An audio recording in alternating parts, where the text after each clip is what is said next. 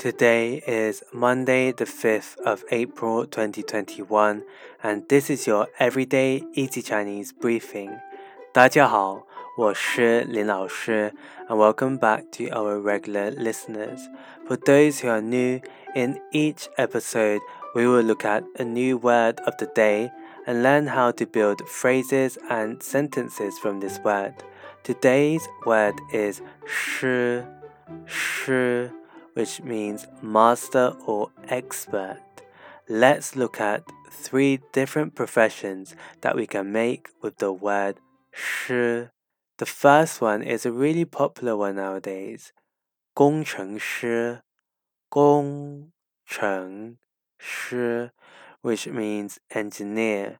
For example, Tesla's CEO Elon Musk is an engineer by trade. 伊隆马斯克是一名工程师。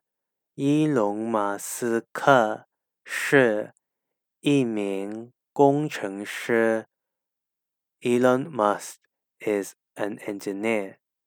Next, we have my favorite type of profession, and if you have these kinds of friends or relatives, then you're lucky because they can make you great food.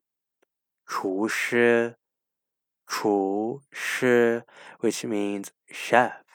你是个好厨师吗？你是个好厨师吗？